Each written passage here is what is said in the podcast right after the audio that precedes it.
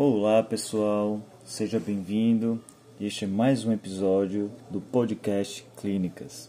Eu me chamo Leonardo Andrade, sou psicólogo, mestre em educação e venho aqui compartilhar, realizar mais uma leitura e fazer comentários, explicitações de mais um capítulo deste livro incrível chamado Ego, Fome e Agressão, do Frederic Salomon Peus, o criador da gestalterapia.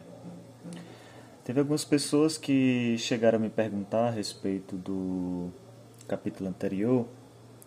Chegaram a me perguntar, mas Leonardo, por que ego, fome agressão? Houve até comentários ardilosos, emocionados, é, uma vez que se acredita que, pelo fato de esta obra ter sido publicada pelo menos 10 anos antes é, do Gestalt Therapy, do Pels Hafline Goodman, que é conhecida como a obra fundadora da gestalterapia, se esquecem por vez que a gestalterapia ela tem uma pré-história e há lá também uma pós-história, né? uma evolução, um desenvolvimento.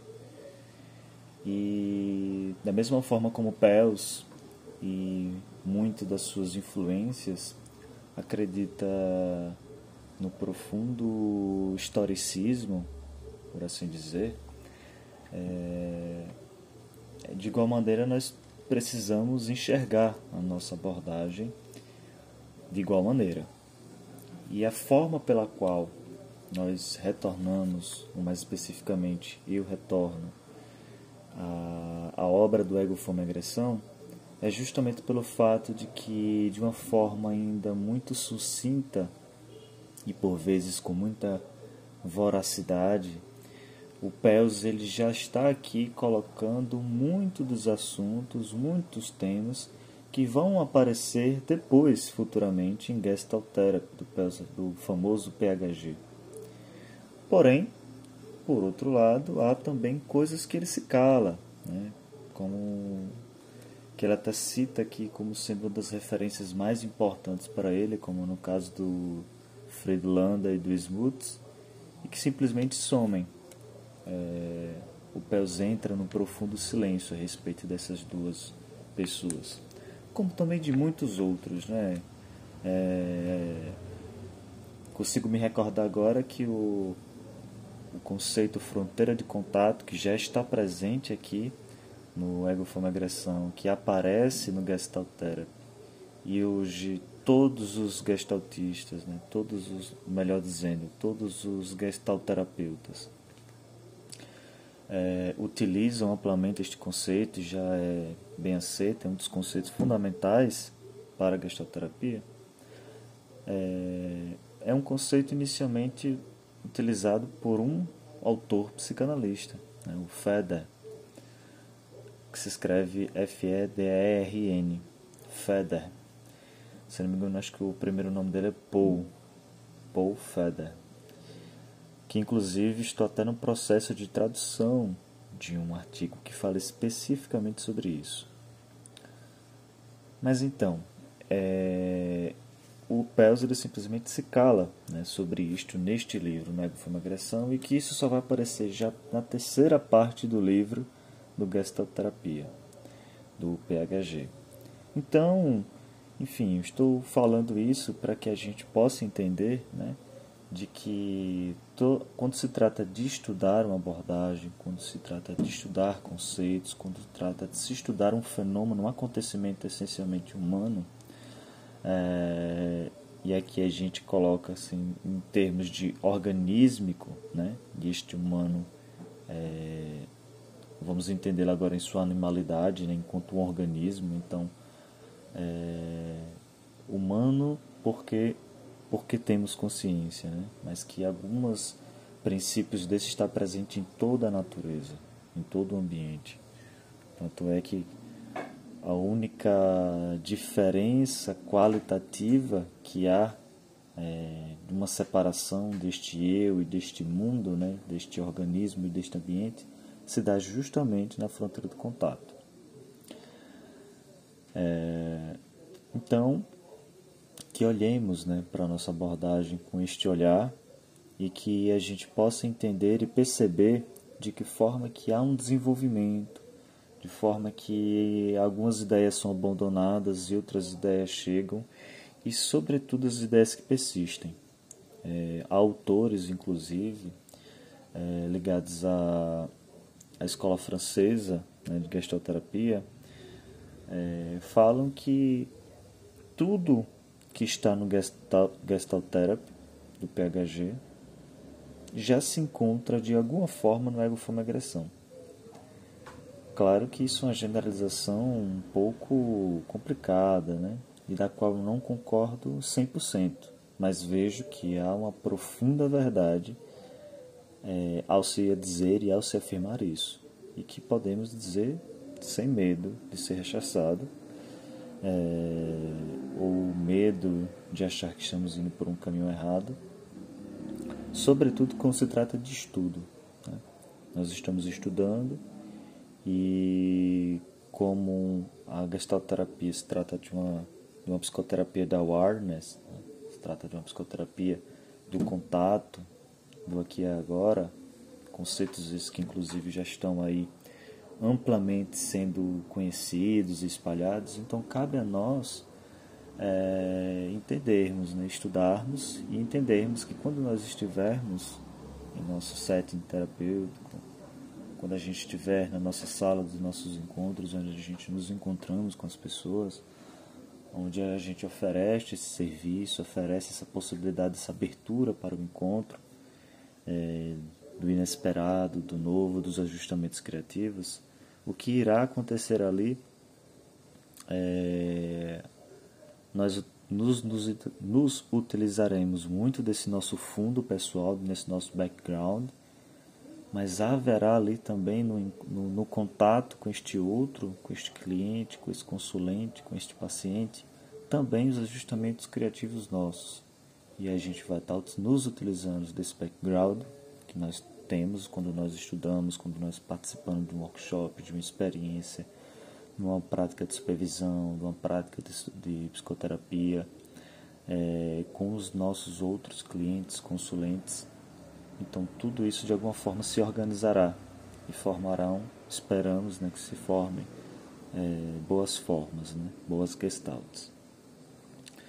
Dada essa pequena introdução, né, que é intercorrente no nosso primeiro capítulo, que felizmente com muita alegria foi muito bem recebido e teve algumas críticas, algumas pontuações extremamente importantes e que é importante inclusive para que a gente possa readequar o nosso olhar, readequar as nossas leituras e ver, né, adequar melhor os nossos projetos, né, tanto os, os feedbacks positivos como também os feedbacks é, negativos, mas negativos não que sejam ruins, mas construtivos. Né?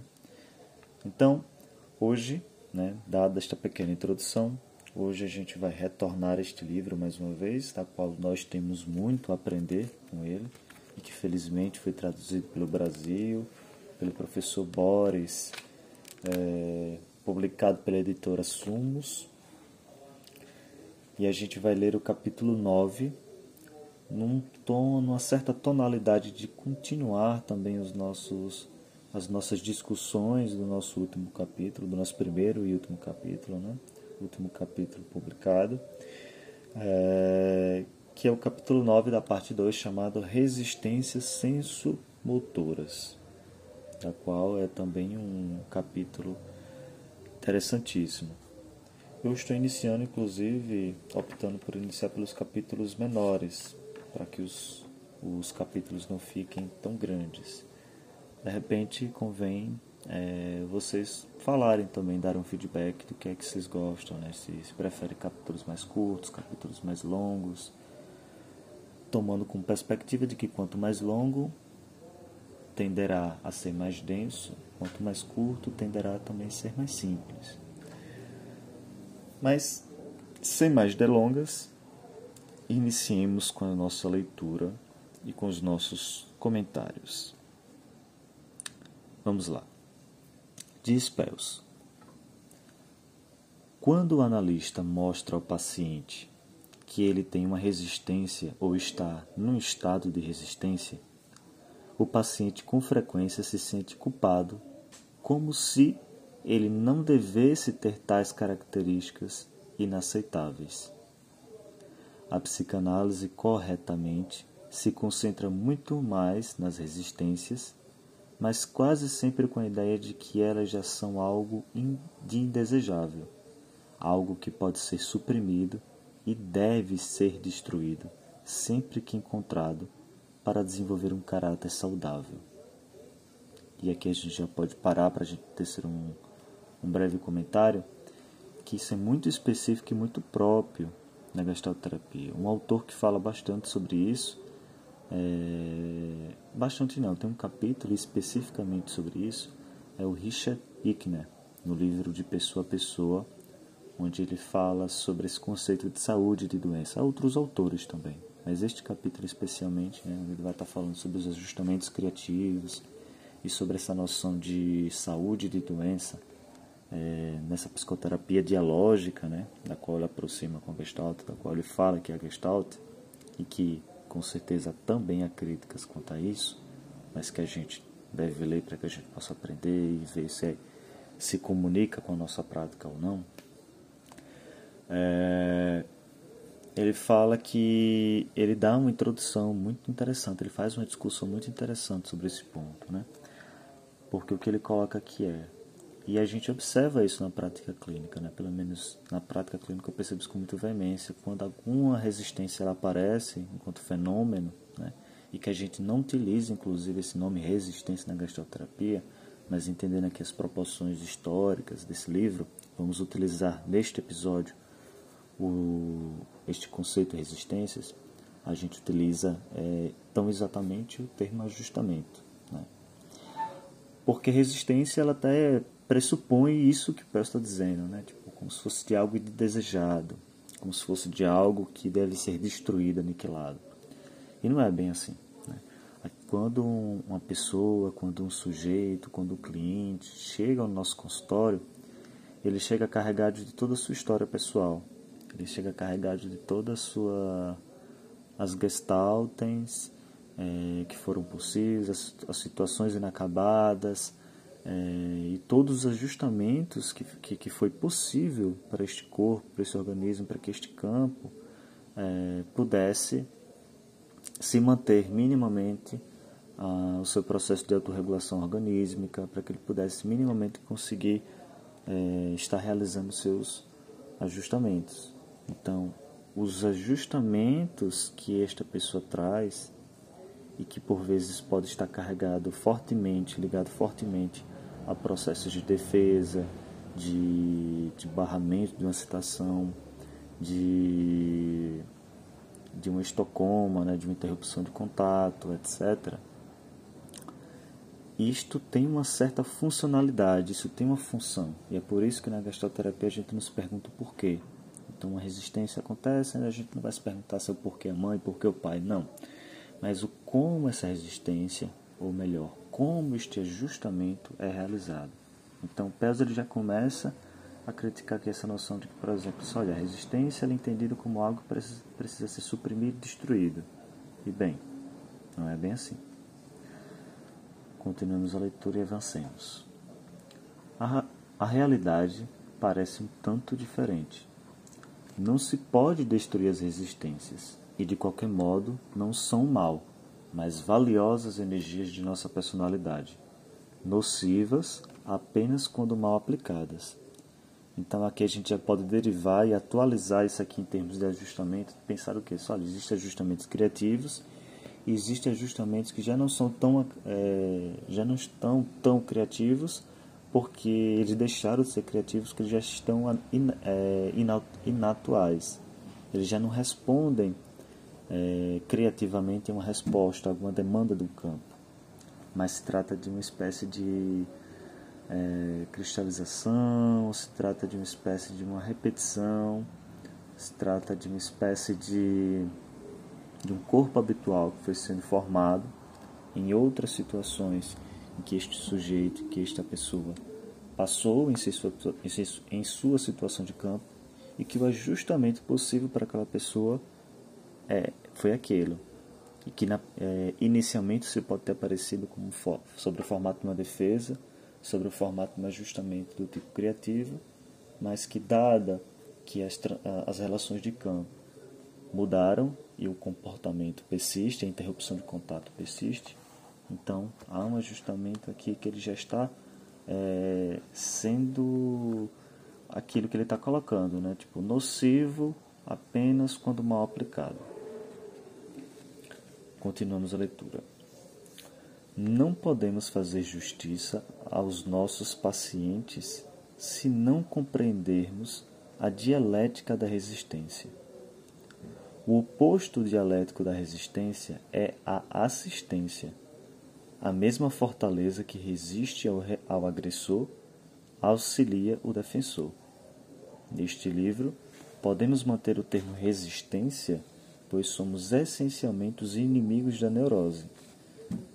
Num livro sobre ética, seria melhor o termo assistência, para aqueles mecanismos que nos ajudam a reprimir os traços de caráter condenáveis.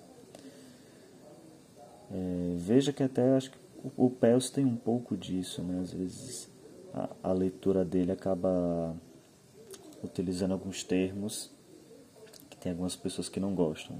Uma dessas pessoas que não gosta sou eu mesmo, né? que ele utiliza aqui, como no caso, por exemplo, traz caráter condenáveis, é, resistências nocivas, né? mal aplicadas.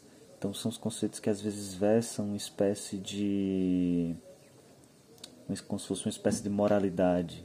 E aí que nos faz rapidamente, ou pelo menos rapidamente começa a questionar a que moralidade ele está se, se referendando para falar isso e se esta moralidade é condizente com a nossa moralidade atual. Né? Uma vez que a moralidade, a verdade, ela está passando por um processo contínuo de transformação, uma vez que a verdade não é universal, pura, essencial.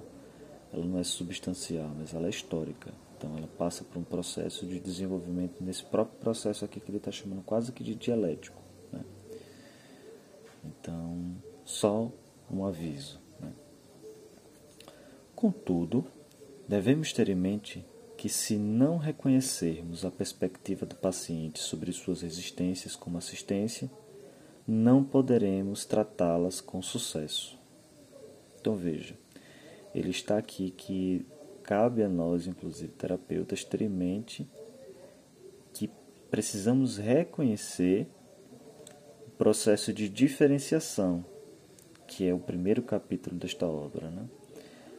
Ou mais recentemente, né, o, uma variação não é exatamente igual, mas é, o trabalho com as polaridades que a gente tem dentro da, da gestalterapia.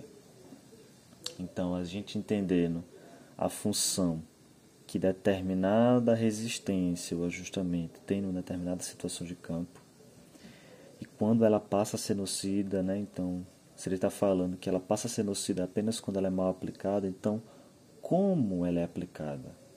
E é a partir do entendimento deste como ela é aplicada que a gente pode estar percebendo as qualidades, os aspectos, os aspectos qualitativos desta, desta resistência. Qual é a função que ela cumpre nesta situação de campo? Qual é a, a função que ela cumpre na fronteira de contato deste, desta interação organismo e ambiente? E aí uma coisa que eu sempre falo nas minhas aulas é quando a gente se faz essa pergunta do como ela é realizada, a gente vai estar muito próximo de quê? De uma interrupção de contato. E aí, clinicamente falando, a gente vai estar muito próximo da gente perceber também qual é a interrupção de contato que está acontecendo ali. Que nós, enquanto clínicos, isso nos ajuda bastante demais. É... Vamos lá. Sim, me achei aqui. A rigidez das energias resistentes apresenta uma dificuldade fundamental. Se o freio de um automóvel, se o freio de um automóvel ou uma torneira estão emperrados, o funcionamento adequado do automóvel ou suprimento de água é impossível. A situação analítica tem a tarefa de recuperar a elasticidade de tais resistências rígidas. E aí veja, é por isso que não se trata agora de destruir resistências ou aniquilar ajustamentos. Tanto é que, partindo da perspectiva gestáltica, Peirce fala que aniquilar algo é, in, é impossível, é incoerente, é, é irracional. É, não tem logicamente como isso acontecer. Então se trata de que? De perceber o como, perceber quais interrupções estão em jogo, o que se está interrompendo e na situação analítica buscar a recuperação desta elasticidade, ou seja, reintroduzir a criatividade neste ajustamento, ou buscar outras formas onde, uma situação de campo, é, este sujeito, esta pessoa, ela possa o quê? Realizar seus ajustamentos outros, criativos, inesperados, condizentes e atualizados com sua situação de campo. Diz o Pels.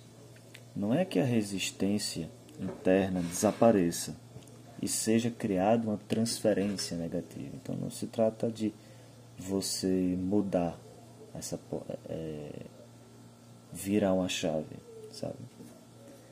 Diz ele, é que além da fronteira egóica ou fronteira do ego, que se encontra entre o desejo interno perturbado e a personalidade consciente, passa a existir outra fronteira, que é entre o paciente e analista e aí é por isso que ele aqui nesse Ego Fama Agressão, é incrível esse livro, ele já começa a falar sobre uma terapia de concentração. Concentração em quê? Nesses fenômenos do aqui e agora, nesses fenômenos que aparecem nesta situação analítica.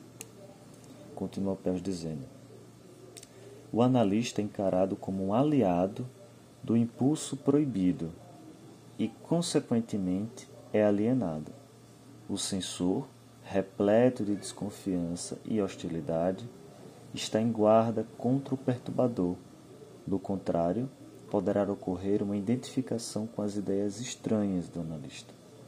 O organismo se identifica com a hostilidade e resiste, ou até mesmo ataca o analista. Então ele está querendo colocar aqui uma situação de que, é, uma vez que o analista ele estará nesta posição de buscar a recuperação da elasticidade dessas resistências rígidas, é, ele pode se aparecer, né, ele está colocando aqui, então surge uma outra, uma outra fronteira entre paciente cliente, paciente analista e analisando, né, que ele está utilizando esses termos aqui, paciente analista, aliás, é, e que o analista, nessa função de estar é,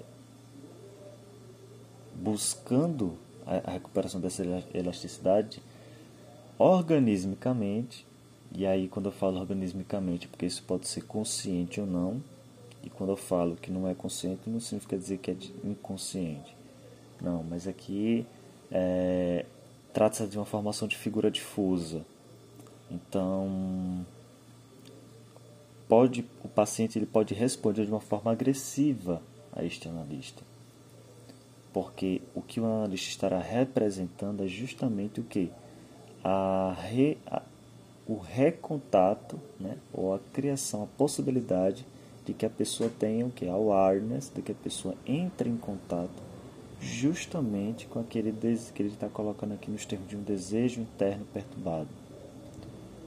Ou seja, esse processo de entrar em contato com, e isso se dá aqui nesse processo de focalização, né? é, isso pode ser interpretado de uma determinada maneira, e, e isso é também uma defesa, isso também é uma, é uma resistência, e aqui ele está colocando sobre um sentido senso-motor, ou seja, tanto sensório quanto motórico, é, isso pode estar relacionado com certa agressividade, medo, ansiedade, entre outros. Porque novas, é, a partir do momento em que um desejo interno perturbado, ele acaba surgindo a necessidade, está criando uma resistência ou aparece um ajustamento, é, sobre o formato de uma defesa é, desta situação inacabada, então o que é comum de acontecer é de que há uma estratificação deste desejo. Então isto vai afetar holisticamente, organismicamente, uma função que em, em escala pode acabar prejudicando outras.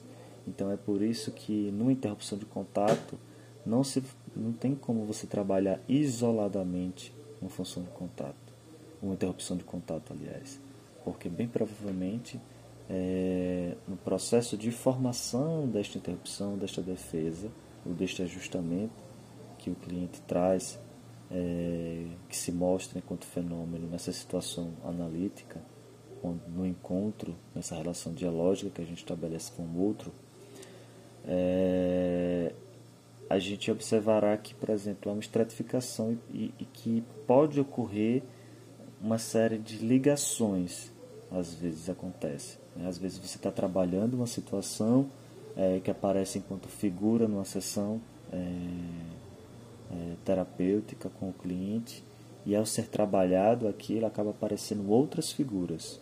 Então é muito comum por meio às vezes de um exercício, de um experimento, é, na gestalterapia de no meio de um experimento, às vezes esse experimento surge a partir de uma figura que apareceu na sessão e no experimento acaba aparecendo outras figuras. E é mais ou menos disso que ele está falando aqui, né? Por exemplo, quando nós entramos em contato com alguma coisa que estava sendo interrompida, é comum que nesta, neste recontato, né? nesta entrada de contato, neste processo de awareness, é, isto vem acompanhado de diversas emoções, sensações físicas, emocionais, motoras, etc. E que podem ser tanto positivas quanto negativas.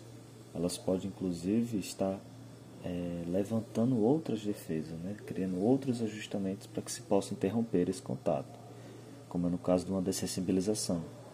A pessoa fala uma situação, a pessoa traz uma questão terapêutica e aí de repente quando isso vai ser trabalhado a pessoa dessensibiliza. A pessoa não sente, não passa. Bom, continuemos. Diz. A formação figura fundo tem um sério empecilho. O organismo se concentra numa coisa de cada vez. Assim, obtém o máximo de situação tem o máximo de ação numa situação, mas o mínimo de atenção para o restante. Qualquer ataque inesperado, portanto, constitui um perigo. O ataque surpresa, inesperado, é tão prejudicial para o indivíduo quanto para qualquer exército ou nação. Da mesma forma que fortificações e defesas permanentes compensam a fraqueza na força humana, encontramos no organismo individual pele e coraças no plano físico, formação de caráter no plano comportamental. Que é exatamente isso, né? Tipo, essas formações de caráter, essas coraças, é, essas defesas, esses ajustamentos, esses enrijecimentos emocionais, musculares que visam interromper contato nesta interação entre o organismo e o ambiente, é, ou até mesmo nesse contato deste, deste interior, internamente a esse, a esse organismo, é, busca-se é, repreender, controlar esse inesperado. Né? E é justamente neste sentido em que o ajustamento ele deixa de ser criativo, porque acontece uma situação de campo e acontece o inesperado é, nesse inesperado, haverá um ajustamento criativo para que esse, esse inesperado seja de alguma forma assimilado. Só que por vezes esse inesperado ele pode se tornar, é, vamos dizer assim, uma situação traumática para este, para, este, para este sujeito. E aí nesta situação é, traumática pode acabar ocasionalizando que aquele ajustamento que a pessoa realizou, ou algum outro, uma variação de algum outro, pode se acabar se cristalizando no formato de uma gestalt fixa. Então, um exemplo que eu sempre gosto de usar nessa situação, por exemplo, a pessoa que é assaltada no ônibus e aí a pessoa generaliza e aí por meio ela acaba criando uma defesa que um ajustamento criativo, é uma maneira que ela busca de se defender, se a pessoa busca se defender, é, não entrando no ônibus com o celular na mão, por exemplo, mas aí de repente a pessoa começa a generalizar e acreditar que toda e qualquer vez que ela subir em cima de um ônibus, ela vai ser assaltada ou ele vai ser assaltado. Então, acaba acontecendo o quê? Um ajustamento que inicialmente foi criativo e que deixou de ser, porque ele já não responde mais uma situação de campo, ele já se tornou inatual. E aí o que é que acontece?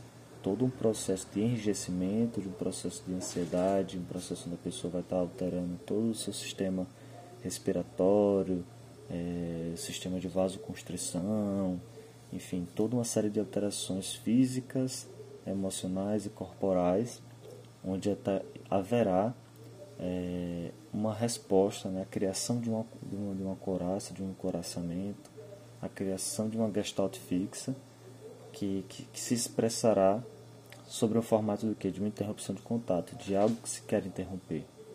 Que neste caso, desse exemplo que eu estou dando, um assalto, por exemplo. É, mas como foi mencionado antes, as fronteiras não podem ser hermeticamente lacradas. Algum contato com o mundo deve ser mantido. Um castelo deve ter comunicações como portas para receber alimento ou enviar mensagens. Uma grande brecha na parede, em vez de uma porta, constituiria uma comunicação aberta, uma confluência. Se, por exemplo, a cerca de uma fazenda fosse rompida, o gado poderia fugir através desta confluência com o mundo externo, e o fazendeiro teria de substituir a guarda mecânica da cerca por um defensor vivo, um vigia ou um cão.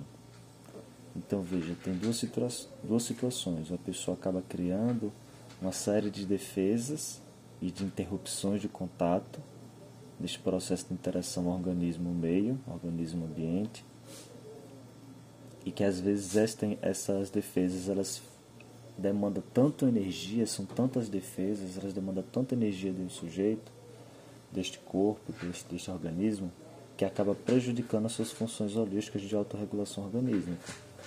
Então há todo um prejuízo para o sujeito.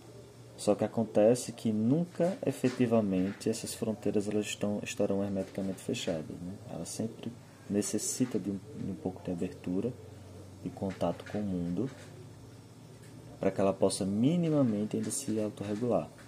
Não, ainda que não seja a autorregulação suficiente. Né? Tanto é que às vezes a pessoa acaba o quê?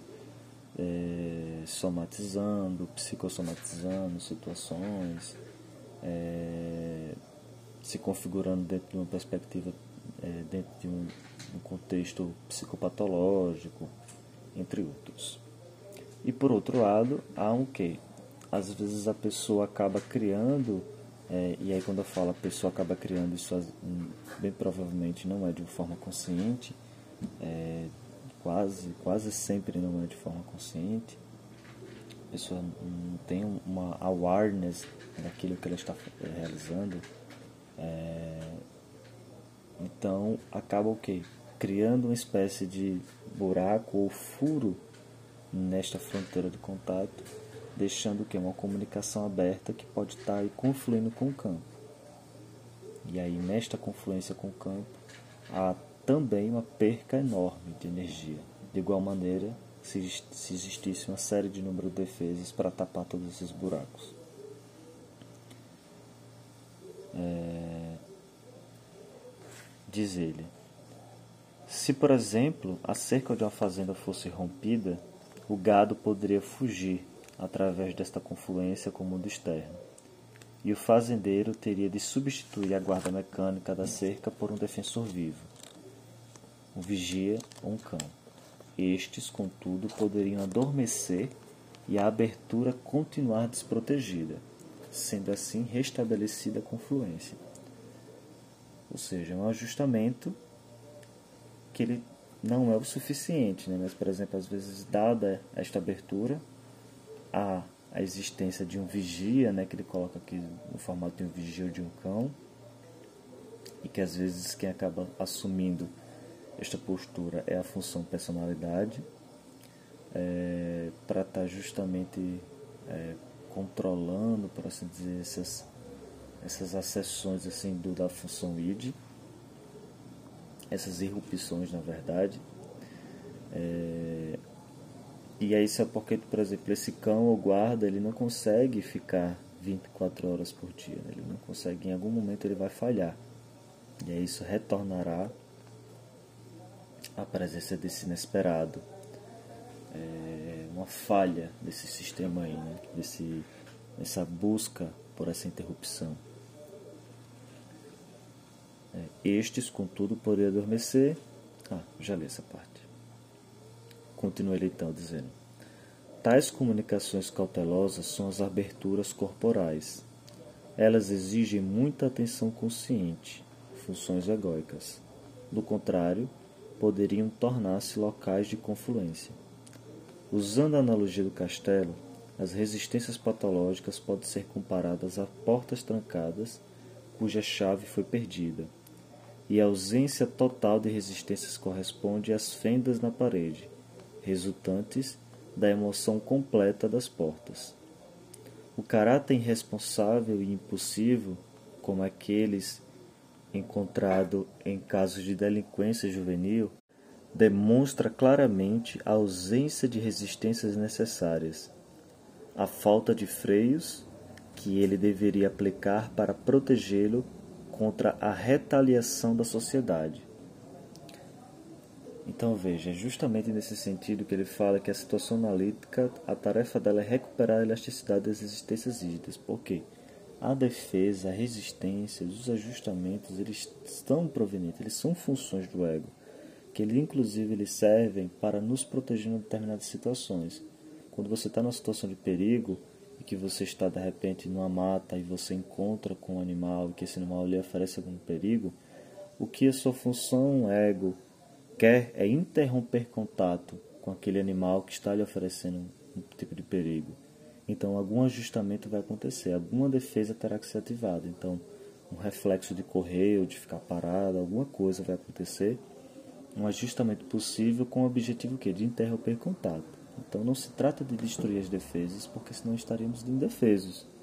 A gente iria confluir com este campo, com este, com este ambiente, e isso está, traria também um prejuízo.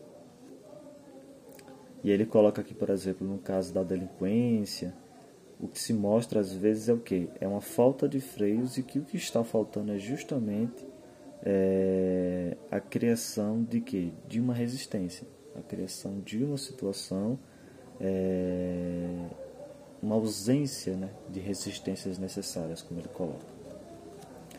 Analisando as resistências, na suposição de que não deveria existir, corremos grandes riscos. Com frequência, as resistências não serão totalmente tratadas, mas reprimidas e supercompensadas. Constrangimento por pseudo-coragem, vergonha por atrevimento, nojo por voracidade indiscriminada. Na delinquência juvenil, a repressão de resistências aparece muitas vezes como desafio e heroísmo apresentando-se como cara durão ideal. A mera dissolução das energias resistentes acarreta outro perigo. Muitas pessoas quase não desenvolvem qualquer outras funções egóicas, a não ser as de resistência, seja com seu próprio impulso ou contra as exigências feitas a ela. Aqui ele já está falando de um processo já de introjetivo. Né? Anteriormente nós estávamos falando da confluência, de que quando não há é, defesas ou resistências necessárias, há uma certa confluência com o campo que há uma, uma, uma, perda significativa, tanto de interrupção de contato com as minhas necessidades é, e uma desregulação desse processo de autorregulação do organismo. Aqui ele já está falando que, por exemplo, quando a gente se coloca na função de meramente dissolver as energias resistentes, a gente corre um, um grande risco porque às vezes é, uma, uma, pessoa ela só pode desenvolver nas suas funções é, na, na sua, na sua fronteira de contato, na sua fronteira do ego, é, tão somente resistências. E aí, se a gente dissolver isso, haverá uma desintegração total da personalidade desse sujeito, de como ele se compreende, de como essa pessoa está no mundo. E aí isso se trata o que? Já de um processo introjetivo, onde a pessoa interrompendo o contato tão bem com suas necessidades, ela acaba introjetando algo do campo. Então algo que nessa, é, provisoriamente ela quer destruir, ao invés deste estamento se efetivar, o que ocorre é o que? É uma introjeção deste objeto e que pode ocorrer. É, o Peus ele coloca que existe pelo menos três tipos de introjeção: né? introjeção, introjeção parcial e introjeção completa. Então, que pode também acabar se desenvolvendo de uma introjeção a projeção. Enfim, ele vai comentar um pouco sobre isso neste capítulo ainda. Continuamos a ler. Elas têm como objetivo o desenvolvimento de um ego forte, as defesas, né? Um caráter pleno de força de vontade. Para elas, uma personalidade eficiente é idêntica a um caráter forte, capaz de suprimir o fumo, os impulsos sexuais, a fome e assim por diante. Ou seja, são pessoas geralmente bastante rígidas, onde elas entendem que o saudável, o bom para elas, é justamente a interrupção de contato de tudo que ela possa vir a se desorganizar de alguma maneira, que é justamente aquilo que ele comentou anteriormente como esse inesperado, barramento desse inesperado. Se forem privadas dessas funções resistentes e dominantes, não restará nada mais que as interesse. Nunca aprenderam a se divertir, a ser agressivas ou amar, enquanto suas resistências estão sendo analisadas, ficam completamente confusas enquanto sua identificação com essas funções vitais ainda não foi estabelecida. Então, a pessoa perde essa identificação com suas funções vitais e acaba criando resistências que pode estar, pode estar, não é que sempre acontece isso, pode estar correlacionada com introjeções. Então, a maneira pela qual a pessoa se, se entra em contato por meio da sua fronteira, é, nesta relação ambiente organismo se dá tão somente pelas suas defesas, onde ela está a todo momento buscando suprimir é, o prazer, o interesse, é, o amor, a agressividade, a tristeza, entre outros. Além disso, as energias existentes de tais pessoas são muito valiosas. Se tiverem boas qualidades dominantes e resistentes, e resistentes encontrarão ampla oportunidade de usá-las de maneira proveitosa. Aí preste atenção nisso aqui que ele fala. O que deve ser alcançado é a anulação das retroflexões. O paciente deve aprender a dirigir as energias existentes para o mundo externo e utilizá-las de acordo com as exigências da situação, a dizer não quando um não é exigido.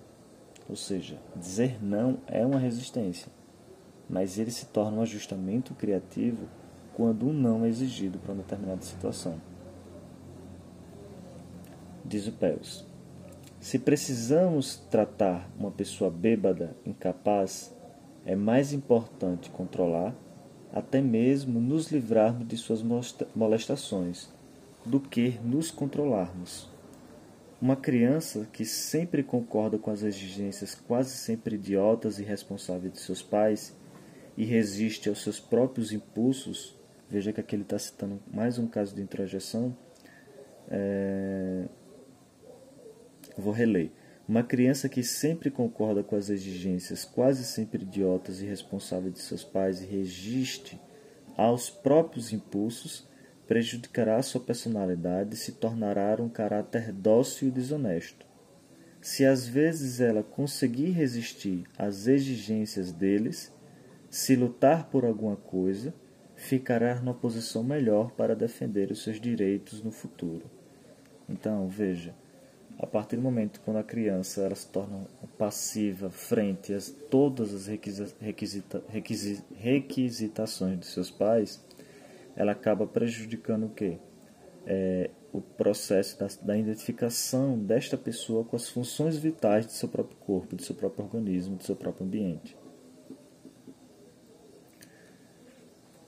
Se às vezes ela, a criança, conseguir resistir às exigências deles, se lutar por alguma coisa, ficará numa posição melhor para defender seus direitos no futuro.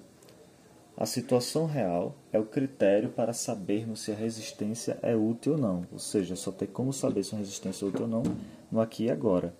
E é por isso que quando o ajustamento ele não corresponde a uma situação atual, ele deixa de ser criativo e passa a ser nocivo para o self.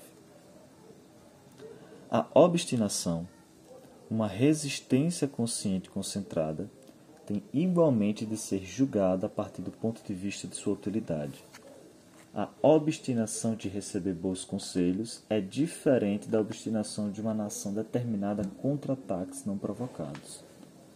Se compreendermos completamente dois fatos, as funções centrífugas sensoriais e motoras e, os, e o fenômeno da retroflexão, obteremos uma concepção clara das resistências somatoneuróticas. Destas, as resistências motoras constituindo principalmente a tensão muscular aumentada.